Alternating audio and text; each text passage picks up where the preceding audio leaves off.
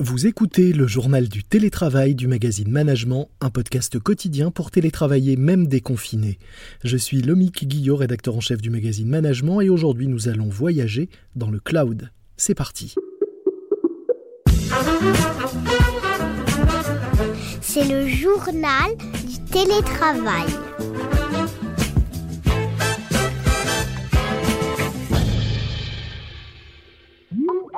Aujourd'hui, dans notre journal du télétravail, je reçois Frédéric Play, cofondateur et PDG de Plateforme.sh, une solution cloud d'hébergement d'applications web qui permet euh, notamment aux acteurs du digital à fort trafic de pouvoir se développer de façon agile euh, sans problème d'infrastructure. Bonjour Frédéric. Bonjour Lemic, merci de votre invitation. J'ai bien résumé ce que vous faites à peu près? Vous avez très bien résumé. Bon, je vous ai pas invité directement pour euh, parler de cloud, même si avoir des, des ressources en ligne est capital quand on télétravaille, mais pour parler en fait de l'organisation même de votre société, puisque après un an euh, d'activité. En 2014, vous avez décidé de passer en 100% remote avec aujourd'hui 180 collaborateurs de 38 nationalités répartis sur 5 continents et dans 30 pays. Première question assez simple, pourquoi est-ce que vous avez fait le choix d'une organisation 100% éclatée? Qu'est-ce qui, au bout d'un an, vous, vous, a fait vous dire euh, que ce serait mieux que d'avoir un bureau classique euh, comme vous l'aviez jusqu'alors? En 2014, nous étions sur trois bureaux, un bureau à Paris, un bureau à Londres et un bureau à San Francisco. Et nous faisions le constat que c'était très difficile de recruter. Mmh et c'est vraiment ça qui nous a poussé à, à, basculer sur un mode full remote. C'est le fait que euh, recruter dans les hubs, dans les grandes villes, comme San Francisco, comme, comme Paris, comme Londres, est extrêmement difficile. Vous êtes euh, en concurrence avec les euh, startups les plus successful et quand vous démarrez, vous n'avez pas forcément une marque employeur très attractive. Les gens ne viennent pas chez vous. Et donc c'était pour répondre à une pénurie de, de talents que vous avez fait ce, ce choix. Est-ce que ça a fonctionné? Est-ce que vous avez euh, plus facilement séduit des développeurs, euh, cette, euh, cette denrée rare que cherchent beaucoup de, de, recruteurs, en ne leur offrant pas de bureau? Ça a très bien fonctionné. Vous avez raison, le fait d'être une entreprise remote est attractif et donc les gens se disent c'est intéressant, je vais pouvoir travailler de la maison. Mais surtout, le vrai bénéfice, c'est que vous sortez des hubs et vous pouvez aller puiser dans euh, des ressources mmh euh, qui sont pas à Paris aujourd'hui et qui sont finalement assez peu sollicitées avec euh, pourtant des gens qui sont très talentueux. C'est plus ça l'intérêt pour nous, c'est qu'on a, on a commencé à, à faire des recherches sur le monde et évidemment trouver les bons, les bons candidats, c'était beaucoup plus simple. Il y a cinq ans, on avait du mal à recruter. Mmh en 2019, on a recruté 80 personnes et on a eu pour ça 14 000 CV. Quand je compare avec d'autres startups qui marchent bien, on fait partie des rares à pouvoir trouver des talents à la vitesse où on en a besoin pour assurer le développement de l'entreprise. Qu'est-ce qui les séduit tant chez vous? C'est pas simplement le fait de travailler depuis où ils veulent, si? Je pense qu'il y a plusieurs choses. Je pense que d'abord, on travaille sur des technologies qui sont les technologies du moment, qu'on fait un produit qui est excitant et globalement, on a réussi à créer une culture qui est attractive. On a une culture de, de, de bienveillance dans les équipes, on a une culture où on laisse beaucoup d'autonomie et de, et de liberté aux gens pour manager leur temps à leur convenance. Et je crois que ça, ça, donne un bon équilibre entre euh, faire un travail intéressant, mmh plutôt bien payé, on est euh, très légèrement au-dessus du marché, et puis avec une vraie bonne dose d'autonomie. Vous dites depuis tout à l'heure que vous êtes une entreprise 100% remote. C'est quoi la différence avec le télétravail? Est-ce qu'il y en a une d'abord? Est-ce que c'est qu'on travaille pas nécessairement euh, de chez soi? Et si c'est pas de chez soi, c'est d'où? Je crois que dans la philosophie, c'est un petit peu différent. C'est pour ça que moi, j'utilise plus le terme entreprise distribuée que le, le télétravail. Je pense que télétravail, ça signifie simplement je travaille depuis la maison. Et dans l'esprit des gens, c'est en temps partiel. Mmh l'employeur euh, considère toujours que votre lieu de travail, c'est le bureau et euh, vous autorise à de temps en temps faire exception en travaillant à la maison. Nous, on ne s'est pas conçu en pensant à un bureau, en fait. On s'est conçu en pensant à plein de satellites. Chaque euh, personne travaille dans son propre satellite peu importe que ce soit la maison ou un co-working space, l'enjeu pour nous, c'était de dire on veut faire une entreprise qui s'affranchissent un peu de ces contraintes euh, physiques. Est-ce que c'est un mode de travail qui correspond à tout le monde ou pas? Qui s'y fait le mieux et, et pour qui est-ce que ça ne colle pas? Je crois pas que ça corresponde à tout le monde. Je crois que ça correspond aussi à une euh, certaine phase de la vie où euh, on a déjà une vraie expérience. Mmh Et nous, en tout cas, dans nos, dans nos recrutements, on aime bien trouver des gens qui ont déjà une, une expérience réussie en télétravail. Ça limite le risque. On recrute aussi des gens pour qui c'est la première fois qu'ils vont, qu'ils vont travailler à la maison. Et, et ces gens-là, on essaie de, de, les coacher parce que c'est quand même, c'est quand même différent. Et ce qui est important, je pense, c'est de dire qu'il y a une dimension sociale qui est très importante dans l'entreprise. C'est souvent un lieu de vie. Les stats sont toujours assez amusantes lorsque vous regardez le nombre de personnes qui sont rencontrées sur de travail euh, avant de se marier. Euh, je crois que c'est plus, d'un sur deux dans quasiment tous les pays du monde. On, sait que c'est un lieu de vie, un lieu de rencontre, un lieu d'échange humain. Et nous, on considère que remote, ça veut pas dire ne pas se voir. C'est euh, pour, nous très important de garder des contacts entre les salariés. Et donc, ce qu'on ne dépense pas en bureau quelque part, on le dépense en voyage, en frais d'hôtel, parce que en fait, on a besoin d'organiser des réunions fréquentes entre les gens pour que ces, liens continuent à exister et, et, se renforcent. Et aussi parce que euh, il y a un certain nombre de choses qui, euh, un certain nombre de problèmes qui se raquent assez difficilement en, en vidéo call. Mmh. Tous les problèmes un peu complexes ou ceux qui nécessitent euh, de brainstormer ou de réfléchir en équipe seraient quand même mieux dans une pièce. C'est assez fatigant en fait de faire un, vous l'avez sûrement essayé, un apéro Zoom ou un café sur mmh. euh, sur Skype. ces choses-là, elles, elles, marchent un petit peu, mais mais franchement, il, il manque l'essentiel. Et donc, euh, le, le, fait de pouvoir se retrouver et euh, échanger en vrai, et puis bah, prendre, le, en l'occurrence, nous, on est tous dans un hôtel ensemble, donc on prend le petit déjeuner ensemble, on déjeune ensemble, le soir, on va dîner ensemble.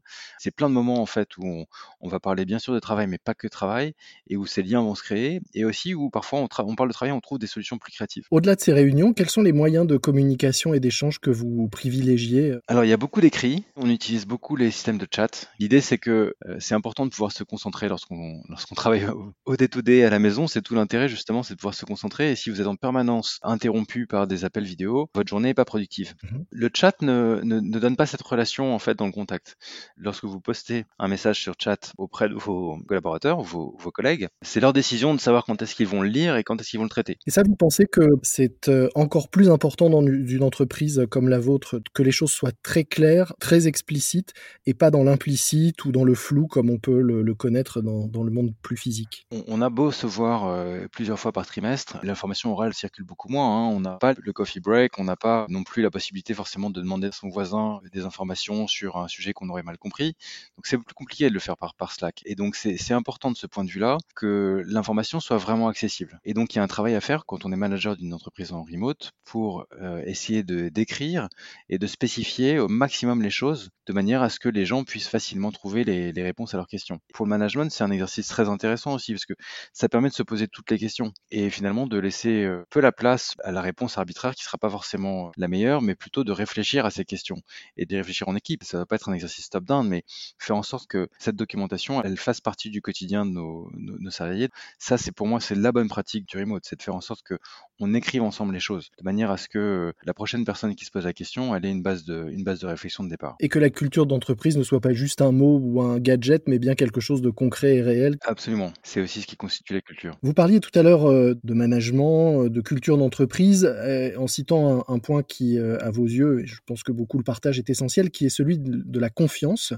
vous dites aussi que chez vous, il n'y a pas de flicage à partir du moment où le travail est fait, mais comment s'assurer qu'il est bien fait? Comment on place le, curseur entre simple contrôle, confiance, euh, flicage? Mais je pense qu'en fait, ça oblige à une, vraie maturité. Parce qu'évidemment, il faut, euh, il faut pouvoir suivre le travail qui est fait par chacun des collaborateurs. Et ça, c'est absolument indispensable.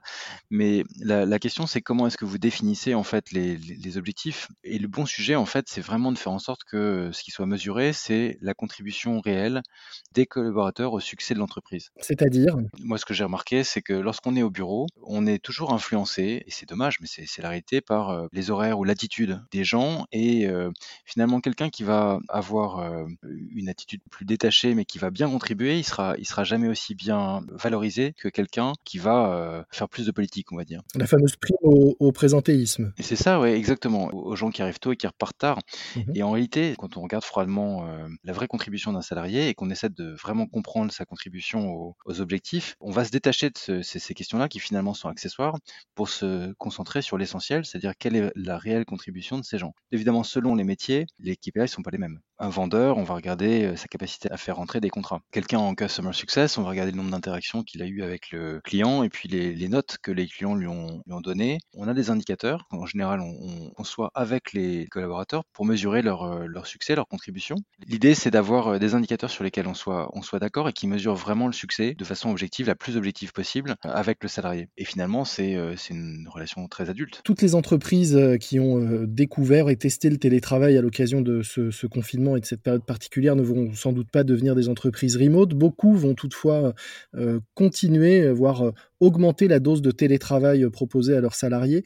Quelle serait une bonne pratique qu'on n'aurait pas encore évoquée qui pourrait inspirer des entreprises qui voudraient partiellement être remote? Je pense que si on veut que le partiellement fonctionne bien, et notamment que les quelques collaborateurs qui vont être tout le temps en télétravail soient heureux et bien dans leur entreprise, il faut que les gens du bureau se comportent un petit peu comme s'ils travaillaient à la maison. Mmh Je m'explique. Ce qu'on constate dans des entreprises qui font entre guillemets mal le remote, c'est que vous avez deux classes de salariés. Vous avez la classe des salariés qui est au bureau et qui a toujours l'information, qui est toujours au courant de tout et qui finalement prend les décisions et puis les autres qui sont pas au bureau, qui subissent, mmh qui ont toujours l'impression d'avoir un train de retard, qui sont une espèce de collaborateurs de deuxième classe. Ça, c'est le gros risque que vous avez en fait lorsque vous décidez de mettre en place du remote partiel. La solution pour ça, c'est de demander à vos salariés au bureau de faire comme s'ils étaient encore à la maison. C'est-à-dire que lorsqu'ils ont une conversation à la machine à café avec deux collègues et qui se mettent d'accord sur euh, quelque chose qui tient à leur travail et euh, qui leur semble être la bonne approche, il faut ensuite qu'ils le formalisent, qu'ils le notent pour que l'ensemble des autres collaborateurs qui vont être impactés par cette décision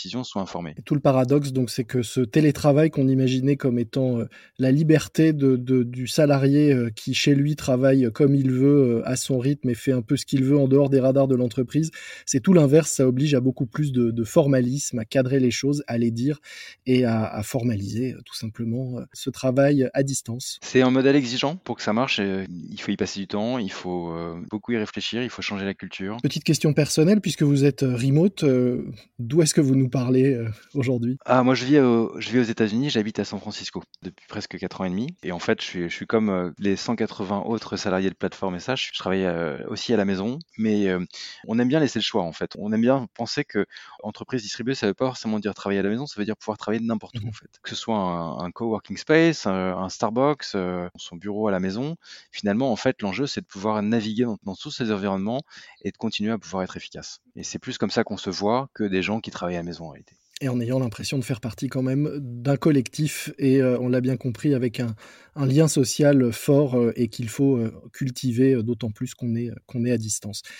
Même si aussi, je l'ai noté, ça va être plus compliqué demain pour les célibataires de trouver l'âme sœur, puisque forcément, il y aura moins de rencontres au bureau. Mais ça, c'est un autre sujet. Il y a d'autres solutions pour ça. Merci beaucoup euh, Frédéric Play. Je rappelle que vous êtes cofondateur et PDG de Plateforme.sh, une solution cloud d'hébergement d'applications web qui permet euh, notamment aux acteurs du digital à fort trafic de pouvoir se développer euh, sans problème d'infrastructure de façon agile comme vous le faites donc on l'a bien compris vous-même avec Plateforme. Merci à vous. Merci Lomig. C'est la fin de notre JT, le journal du télétravail. Un morceau à ajouter à votre playlist de déconfinement. Puisqu'on parlait de cloud, je vous propose d'écouter Nuage au pluriel du génial Django Reinhardt. Et puis un podcast que je vous recommande, puisqu'on parlait technologie, je vous propose cette fois d'écouter Tech, le nouveau podcast de choses à savoir. Tous les jours, en deux minutes, la réponse à une question tech que vous vous posez peut-être, comme comment fonctionne le Wi-Fi dans les avions, ou encore d'où vient le nom d'Amazon. Chose à savoir, tech, à écouter sur Castbox par exemple. Castbox, une appli sur laquelle vous retrouvez également notre podcast et sur laquelle vous pouvez vous abonner pour ne manquer aucun nouvel épisode de notre journal du télétravail. Je vous dis à demain, ne relâchez pas votre vigilance, portez-vous bien bon télétravail à tous. C'est le journal du télétravail.